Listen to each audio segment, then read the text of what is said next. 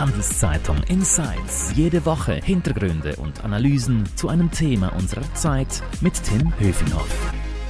Hallo und herzlich willkommen. Diese Folge wird von Schroders Schweiz gesponsert, einem weltweit führenden Asset Manager, der mehr als 900 Milliarden Franken für institutionelle und private Anlegerinnen und Anleger verwaltet. In der Schweiz ist Schroders seit über 50 Jahren vertreten. Mehr Infos dazu unter schroders.ch. Jetzt aber zu unserem Podcast-Thema und dazu begrüße ich gleich zwei Gäste hier bei mir im Studio. Einmal den Ökonomen Klaus Wellershoff. Hallo, Herr Klaus Wellershoff. Grüß Gott. Und unseren Co-Chefredaktor Markus Diemeyer. Hallo, Markus. Hallo. Wir reden heute über den Wirtschaftskrieg, der zwischen den Supermächten tobt und wollen die Auswirkungen beleuchten, die es gibt, seit Russland die Ukraine überfallen hat. Herr Wellershoff, Sanktionen im Wirtschaftsleben, die hat es ja immer schon gegeben. Aber warum ist das, was wir jetzt zwischen dem Westen und Russland erleben, eine völlig neue Dimension?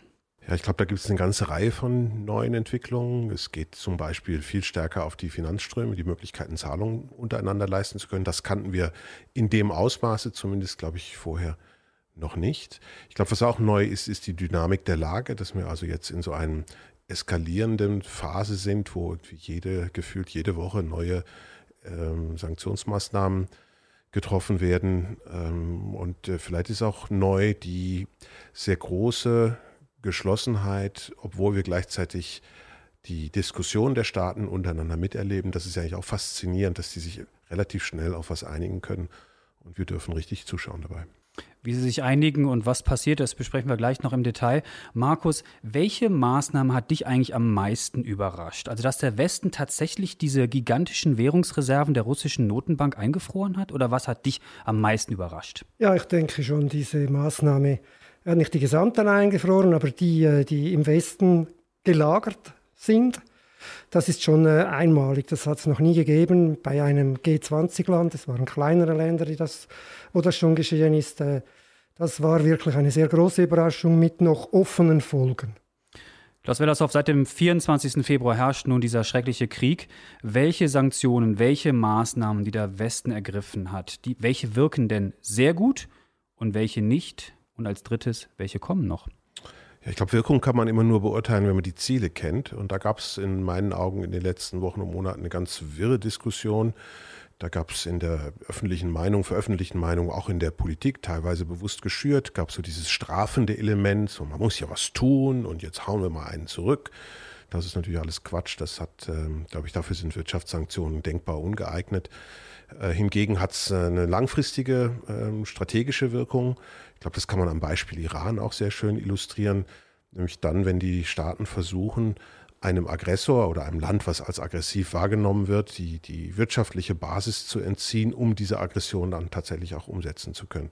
Und wenn man es so sieht, also wenn man wirklich an die Langfristigkeit denkt, und äh, dann glaube ich, kann man relativ optimistisch sein, dass die jetzt schon getroffenen Maßnahmen sehr wirksam sein werden. Vielleicht nicht ganz so wie im Iran. Dazu fehlt tatsächlich noch Öl- und Gasstopp oder Boykott. Ähm, aber das, das hat schon wirkliche spürbare äh, Auswirkungen und wird Russland langfristig begrenzen im Wachstum. Machen wir uns nichts vor. Ziel ist, die russische Wirtschaft zu zerstören, oder? Nein. Ja, nein. Also nein. nicht nein, zu zerstören, nein, aber zu dämpfen. Aber ich würde schon ein bisschen widersprechen. Da sind Sie sich jetzt nicht ganz einig. Also fangen wir mal, Markus, an. Du sagst ja. Ja, nein, die Frage ist, äh, also wenn man jetzt zum Beispiel den Larry Summers gelesen oder gehört hat gestern, äh, oder vorgestern, äh, was er in einem, Pod, in einem Video gesagt hat, dann sagt er das sehr klar. Wir wollen diese Wirtschaft noch sehr viel stärker schädigen.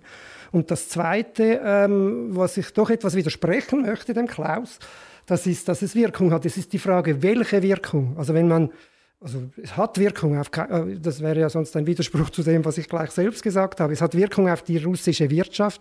Aber wenn die Frage ist, hat es Wirkung insofern, als dass der Krieg damit schneller beendet wird, dann sieht es im Moment nicht danach aus. Eine andere Geschichte ist dann tatsächlich die Frage, wenn es zu einem richtigen Gas- äh, und Energieboykott kommt. Aber im Moment er hat, macht, macht Russland hohe äh, Außenhandelsüberschüsse, verdient sehr viel Geld, sogar eher noch etwas mehr Geld wegen den hohen äh, Preisen, trotz einem Discount auf diesen mhm. Ölverkäufen. Ja, das ist ja natürlich genau das, was ich sagen wollte mit der Frage nach den Zielen. Die muss man zuerst äh, definieren und dann kann man sagen, ob es Wirkung hat. Ich kann mir nicht vorstellen, dass irgendein vernünftiger Politiker geglaubt hat, dass diese Boykott- oder Sanktionsmaßnahmen den Krieg kurzfristig beenden können. Dafür haben wir auch überhaupt keine Evidenz, dass das irgendwo wirklich schon mal funktioniert hätte. Das ist vielleicht ein innenpolitisches Argument, um diejenigen, die so in, im, Gutmenschentum ähm, die Strafe fordern, um die zu beruhigen. Da hat es vielleicht auch Wirkung, ist ja noch ganz interessant, das kann auch die innenpolitische Diskussion beruhigen. Äh, aber den Krieg mit den Sanktionen beenden, das hat, kann ich mir nicht vorstellen, dass irgendjemand Aber nehmen wir mal ein Beispiel, die, die Währung. Ähm, das war ja auch Ziel des Westens, dem Rubel zu schaden. Äh, es ging äh, am Anfang recht stark nach unten mit der Währung, dann wieder eine Erholung. Markus, warum ist der Angriff auf die russische Währung so entscheidend und warum kann sie sich wieder erholen? Ja gut, also die Währung ist, das macht halt die, die, die die Preise äh, aus, die man äh, für die Importe bezahlt. Es ist auch ein, äh, ein ähm, Maßstab für die Stabilität des Finanzplatzes und der, der, Stärke der Wirtschaft. Es ist natürlich am stärksten abgestürzt, genau, genau wegen nach diesen, äh, nach diesen eingefrorenen Devisenreserven, weil das hat die Möglichkeit genommen, etwas zu tun, um die Währung wieder zu stärken.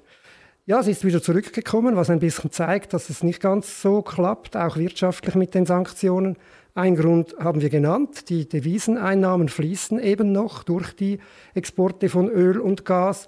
Weitere Maßnahmen sind äh, sehr, sehr harte äh, Devisenmarktkontrollen. Also die, die, es ist auch ist kein Markt mehr da, wo man einfach Fremdwährungen kaufen kann äh, in Russland. Also das sind, das sind wichtige, wichtige Gründe. Dazu kommt noch, dass die russische Notenbank die Zinsen sehr stark erhöht hat, von 9,5 auf 20 Prozent. Sie hat sie mittlerweile sogar wieder leicht gesenkt auf 17 Prozent, was übrigens auch noch einmal zeigt, dass es eine gewisse Entspannung gibt aus russischer Sicht. Allerdings immer noch fast 8 Prozent höher als zuvor. Aber ich glaube, also es geht ja weder darum, die russische Wirtschaft zu zerstören. Ähm, nochmal, äh, noch geht es darum, jetzt wirklich unmittelbar den Krieg zu beenden. Und natürlich hat, äh, ist, ist da dementsprechend auch die Währung nicht im Mittelpunkt äh, der, der Maßnahmen. Es geht also darum. Tut Putin nicht weh? Nein, es, es, geht auch nicht ums Wehtun. Das, das Strafende, das ist ja kindisch pubertär. Also das ist, ich weiß gar nicht, aus welcher Mottenkiste der Vergangenheit diese, diese, diese Gerechtigkeitswahnsinn, der da über uns niederrieselt in der öffentlichen Diskussion kommt. Nein, es geht darum, dass die Russen über die nächsten 20, 30 Jahre die Machtansprüche, die sie haben, nicht realisieren können. Und das heißt, man muss das Wirtschafts- und Wachstumspotenzial der Russen begrenzen. Im Fall von Iran, wo es eben deutlich stärkere Sanktionen noch gegeben hat, hat es dazu geführt, dass das Land äh, im Prinzip seit Verhängung der scharfen Sanktionen sich wirtschaftlich nur noch seitwärts entwickelt hat und da die ganze Welt drumherum wächst, ist das ein relativer Bedeutungsverlust und ein relativer Verlust in der Fähigkeit, militärische Macht projizieren zu können. Darum geht es, das ist das Ziel und das wird auch erreicht werden. Wer wird denn diesen Wirtschaftskrieg gewinnen, Markus? Der Westen oder Russland? Äh, ja, das ist klar. Sicher nicht Russland, aber ähm, also, äh, sicher der Westen. Von der Wirtschaftsseite her. Das äh, würde ich schon Warum? unterstreichen. Was, Warum? Ja, mal ein Punkt ist, äh, Russland ist schon ein extrem äh, wirtschaftlich relativ unbedeutendes Land. Also wenn man da Westen gegen Russland und an die Atomwaffen denkt, dann hat man da etwas, dann redet man von Supermächten. Wenn man es wirtschaftlich anschaut, dann sieht das ganz so anders groß wie aus. Italien. Ja, oder etwa die, wenn man, äh, wenn die offiziellen Währungskurse etwa die, etwa die Hälfte von Deutschland das gibt, wenn ich es richtig im Kopf habe.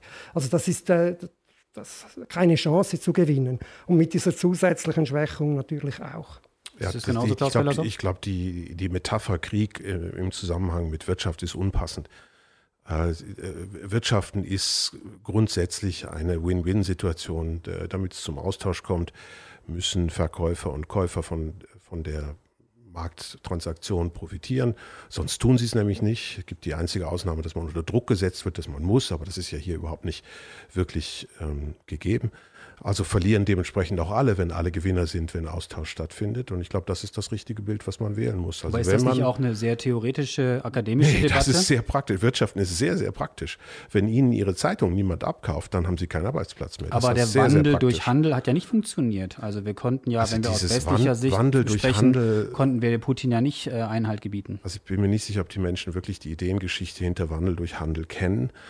Äh, das ist eine ganz alte Streit und Diskussion, die geht zurück auf Montesquieu und auf die Frage, ob äh, Handel die Sitten der, der Völker und Länder tatsächlich besänftigt, ob sie glatter macht und ob Frieden wahrscheinlicher wird.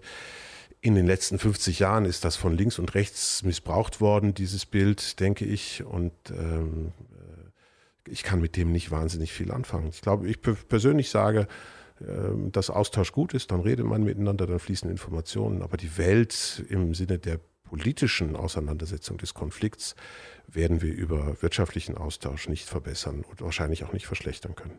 Ja, man kann es umkehren, oder? Man kann sagen, die Sanktionen genauso wie im Sinn von Freihandel, das mindestens im Aggregat allen nützt, im Detail dann vielleicht nicht, kann man auch sagen, wenn man diesen Freihandel und was gibt es für eine stärkere Einbind Einengung von Freihandel als äh, Boykotte. Und äh, das kann man so umkehren, dass diese Sanktionen eben nicht nur Russland schaden, sondern auch äh, darüber hinaus Wirkung haben im Westen. Das sehen wir ja sehr deutlich in dieser Debatte zum Gas. Es ist ja nicht so, dass Deutschland einfach aus Sympathie für die Russen da nicht mitspielt, sondern das hätte äh, einen sie Preis. Sie haben keine andere Wahl. Genau, sie haben keine andere Wahl, außer sie nehmen eine, eine Rezession in Kauf. Wir haben da eine große Debatte in Deutschland, wie tief die dann wäre oder nicht. Oder wir haben die ganze Geschichte, wie das am Schluss sich auf die Währungen oder auf die Devisenreserven von anderen Ländern auswirkt, weil die werden nicht zuschauen und sagen, okay, was mit den Russen geschieht, kann uns nie geschehen. Sprechen wir ein bisschen über die Folgen. Äh, Klaus Wellershoff, äh, du warst äh, früher UBS-Chefökonom, mittlerweile mit eigener Firma unterwegs, berätst Unternehmen und Anleger, die sich auf die Herausforderungen und auch Unwägbarkeiten der Zukunft wappnen wollen. Mit welchen konkreten Fragen und Sorgen treten denn die Kunden an euch heran in diesen Zeiten? Also ich glaube, die Hauptsorge ist die Sorge, der, was die Inflation mit uns macht. Und das hat natürlich ein bisschen was mit Ukraine, Russland zu tun, aber ein bisschen auch was mit Corona. Ein bisschen was mit Corona, mit der wirtschaftspolitischen Reaktion zumindest auf Corona, auf die großen fiskalischen Defizite in den USA, teilweise in Europa, auf die geldpolitische Reaktion, nochmal Geld drucken, nachdem ja nach der Finanzkrise bereits unheimlich viel Geld im System gewesen ist. Also das, da ist vieles von dem, was wir jetzt erleben, hat einen ganz anderen Ursprung. Und ähm, dementsprechend sind die Fragen auch schon so ein bisschen älter. Und Wie schlimm wird es denn mit der Inflation? Ja, ich glaube, es ist schon schlimm und es reicht. Also ich glaube, wir müssen jetzt nicht noch ein schlimmeres Bild malen, wenn in Amerika die Inflationsrate fast 8 Prozent ausmacht. Dann, dann bedeutet das einen riesen Kaufkraftverlust für die Menschen, auch wenn dort die Löhne mittlerweile auch schon über 5 Prozent steigen. Das ist immer noch Kaufkraftverlust. Und was vielleicht mittelfristig noch viel schwerwiegender sein wird, ist die Tatsache, dass natürlich dann auch das Zinsgefüge außer Rand und Band gerät. Äh, wir kennen eigentlich keine längeren Phasen, in denen die Inflationsrate über den langfristigen, den Kapitalmarktzinsen gewesen ist. Und das hat Auswirkungen nicht nur auf Kreditvergabe, sondern auch auf die Bewertung, Bewertung von Immobilien, Vermögen. Das ist ein, vielleicht am Ende die viel, viel größere wirtschaftliche Konsequenz aus dem, was wir jetzt in diesen Tagen erleben, als all dieses äh, Gerede um die Sanktionen. Markus, ganz kurz, was müssen wir erwarten? Rezession ja, und wie schlimm wird es? Also diesmal bin ich absolut einverstanden mit Klaus. Ich, glaub, ich glaube, der äh, wesentliche Punkt ist diese, dieses Risiko von Stagflation. Und ich weiß nicht, wie, wie weit die Leute oder äh, wer, wer, das nicht genauer angeschaut hat, auch versteht. Es ist nicht nur einfach eine Rezession, sondern es ist eben eine Rezession, die zum einen eben mit, einer höheren, äh, mit einem höheren Preisniveau verbunden ist. Und das absolut Ärgerlichste daran ist, wenn das mal so weit ist und die Löhne, zum Beispiel, wie wir es in den USA schon etwas sehen, äh, sich verselbstständigen äh, und die Inflation weiter befeuern, dann ist das die Maßnahme, die eine Notenbank dann machen muss, die ganze Sache weiter zu verschlimmern. Also die, obwohl es die Inflation nicht in erster Linie von der Nachfrage herkam, sondern durch ähm, die hohen Kosten für die Unternehmen, muss das Ganze abgebremst werden von der Nachfrageseite weil das das Einzige, was Notenbanken tun können. Wobei Amerika hast du jetzt ein schlechtes Beispiel gewählt, da hat es natürlich auch was sehr viel mit Nachfrage zu tun. Das sind die berühmten Schecks, die verschickt ja. worden sind, wo jeder Haushalt, egal ob reich oder arm, äh, äh plötzlich äh, Hunderte und am Ende Tausende von Dollar mehr zur Verfügung hatte und das Geld haben die Leute ausgegeben. Das ist richtig, aber wenn, die, wenn das Angebot gleich geblieben wäre von, wie vorher, dann wäre das nicht das, das gleiche Ausmaß an Übernachfrage. Mhm. Man muss eben beides denken, mhm. aber sonst einverstanden. An dieser Stelle nochmal kurz ein Hinweis auf unseren Sponsor. Diese Folge wird von Schroders Schweiz unterstützt. Mehr über Private Equity, Immobilien, Wandelanleihen oder Aktien unter schroders.ch. Meine Herren, große westliche Player wie die Notenbank und Regierung, die mussten ja in der Finanzkrise, aber auch in Corona ihr Handeln eng abstimmen. Werden die denn jetzt weiter an einem Strang ziehen oder sehen wir Risse in dieser Allianz? Klaus.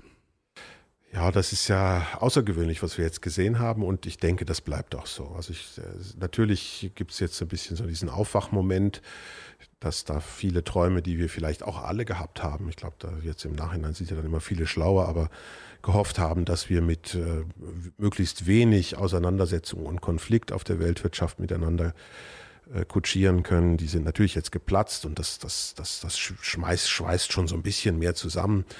Aber ich weiß nicht, ob wir nicht in zwei Jahren, wenn dann jetzt, sagen wir mal, die nächste Rezession schon wieder hinter uns ist und der Aufschwung kommt und die Leute wieder irgendwie ähm, etwas leichter in den Gedanken sind und optimistischer, ob, ob dann noch so ein enger Zusammenhalt ist, das wage ich eigentlich eher zu bezweifeln.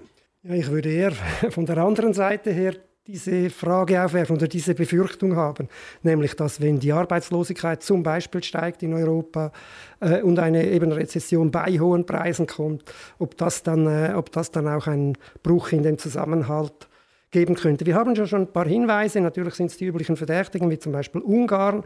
Wir haben diese Wahlen in Frankreich, die noch nicht durch sind, das ist auch ein gewisses Risiko. Aber hier würde ich auch nicht wagen, eine Prognose zu machen, aber in der Regel halten solche Riesen-Pakte äh, nie sehr, sehr lange. Es hängt halt vieles auch davon ab, wie der Krieg weitergeht. Ich würde gerne noch ein bisschen über die Schweiz reden, aber bevor ich das mache, möchte ich gerne noch über den großen Elefanten im Raum sprechen und der heißt nämlich China.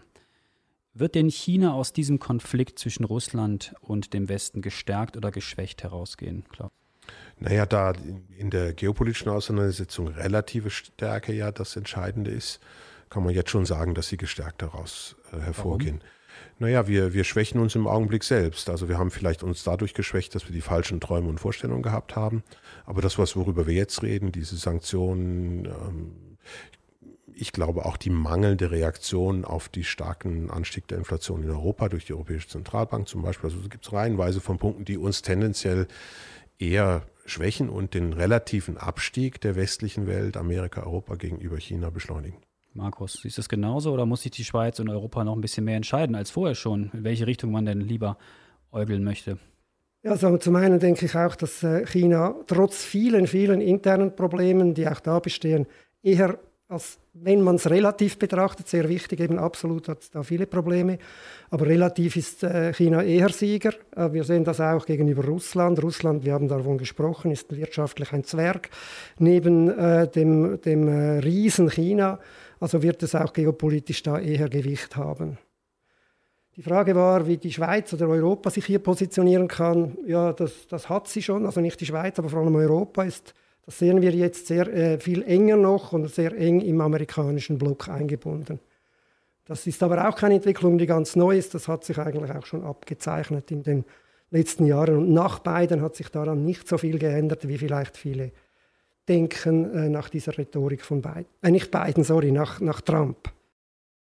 Zum Schluss vielleicht noch mal ein bisschen Innensicht. Was heißt das für uns in der Schweiz? Äh, der Arbeitsmarkt brummt. Äh, gerade aus Corona sind wir eigentlich gestärkt, was den Arbeitsmarkt angeht, herausgekommen. Ähm, Geht es jetzt wieder abwärts, Markus? Wie sind deine Aussichten?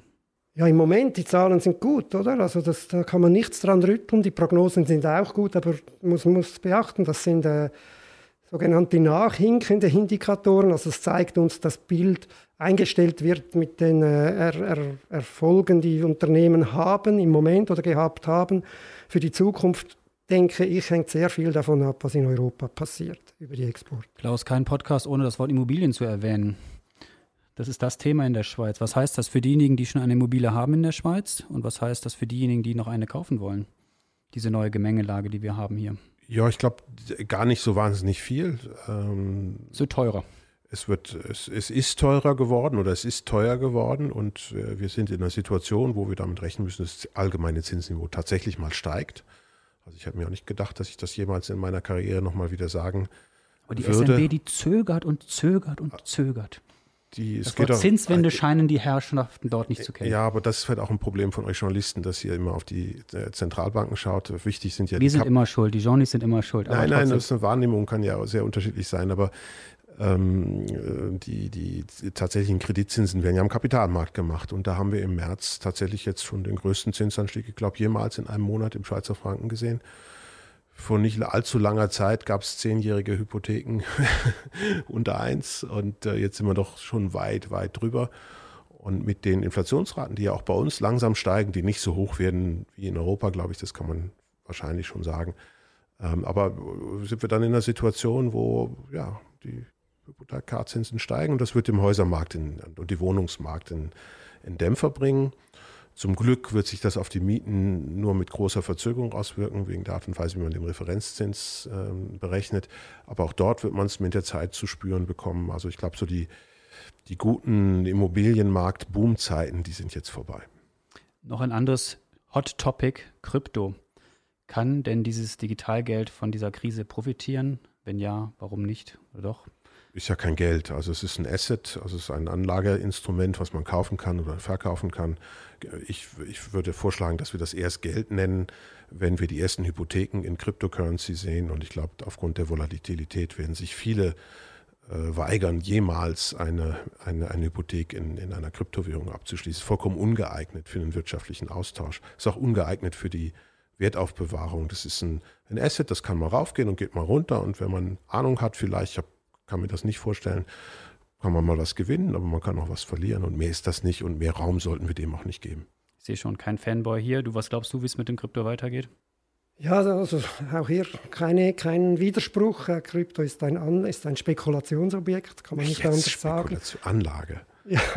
Denk an unseren Sponsor. Ja. Egal. Nein, äh, das, ist, äh, das sehen wir ja. Es ist ja fast mit gar nichts korreliert. Man hat mal gedacht, es sei Inflationsschutz, dann war es doch nicht. Es sei irgendwie mit Gold korreliert. Es gibt eigentlich keine, es gibt äh, Sprünge, die nicht so voraussehbar sind. Und wenn die Leute darauf hoffen und darauf setzen, dann geht es rauf und wenn wieder Enttäuschung ist, geht es runter. Vielleicht noch ein Wort äh, zu, den, äh, zu den Zinsen und der National Nationalbank. Grundsätzlich einverstanden, die Zinsen gehen rauf. Das sehen wir tatsächlich bei den Langfristzinsen. Trotzdem, und nicht nur um die Journalisten zu verteidigen, sehe ich jetzt doch ein bisschen wenig Bedeutung für die Notenbanken in dieser ganzen Geschichte. Was mich umso mehr überrascht, dass es von Klaus kommt, der bisher sehr viel Bedeutung für die Notenbanken. Ja, die haben es, die haben's, sorry, jetzt hätte ich fast ein falsches Wort benutzt. Also die, die haben es natürlich verdaddelt, heißt es in meiner norddeutschen Heimat.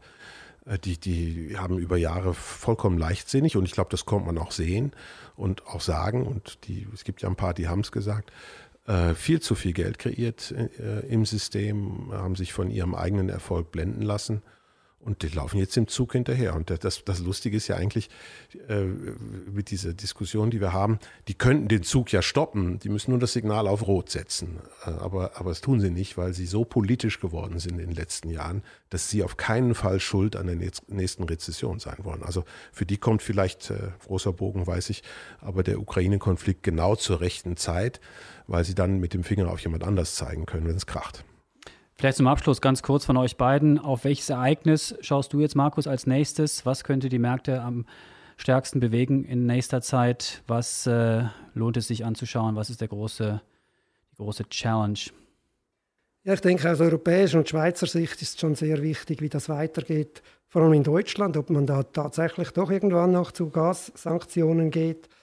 Äh, ansonsten, ja, das ist die Zinsentwicklung weiter. Es ist äh, in den USA, das hat natürlich Weltbedeutung wie dann dieses, äh, Amerika die amerikanische Notenbank tatsächlich vorgeht, ob sie so scharf dann reingeht und äh, Zinsen erhöht und, und äh, äh ihre, ihre, ihre Bilanz wieder verkleinert, wie sie es ankündigt, oder ob sie das jetzt einfach ein bisschen als Warnung macht. Weil wenn sie das macht, wenn sie so scharf reingeht oder noch schärfer, wie das zum Teil gefordert wird, dann ist auch in den USA irgendwann eine Rezession zu erwarten. Und das, das sind aber ganz, ganz viele Herausforderungen. Vielleicht ja, ein oder einige. zwei, ganz kurz, Klaus Wellershoff zum Abschluss.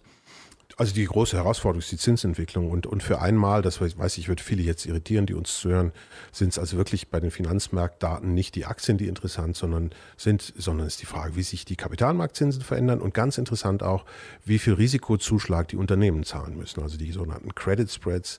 Das ist ganz, ganz spannend, weil da wird man als erstes ablesen können, ob die Finanzmärkte eine Rezession erwarten oder nicht. Klaus Wellershoff, Markus Diemeyer, ganz herzlichen Dank für eure Insights. Noch mehr Infos zum Thema natürlich ständig auf handelszeitung.ch. Und wenn euch unser Podcast-Angebot gefällt, dann freuen wir uns über ein Abo, sei es bei Spotify, Apple oder wo auch immer ihr uns zuhört. Merci fürs Zuhören, bleibt gesund. Herzlichen Dank fürs Kommen. Danke euch. Handelszeitung Insights.